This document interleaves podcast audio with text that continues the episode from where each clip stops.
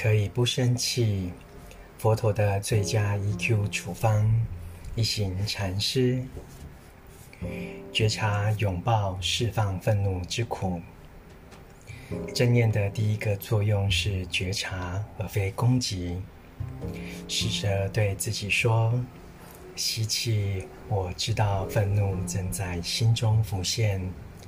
你好，我的小愤怒。”然后吐气说：“我会好好照顾你。”一旦觉察到自己的愤怒，就要去拥抱它。这是正念的第二个作用，它是令人非常愉悦的修行。我们不但不打击情绪，还要细心照顾它们。如果你知道如何拥抱愤怒，事情就会开始有转机。这就好像煮马铃薯。当盖上锅盖，等水煮开了，还得让它在炉子煮上至少二十分钟，马铃薯才会熟。愤怒就是一种马铃薯，而你不能生吃马铃薯，对吗？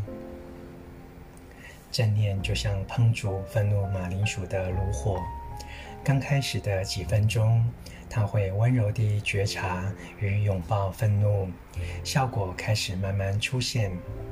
你的心会稍微获得解脱，虽然这时你还在生气，但已经不再那么痛苦了。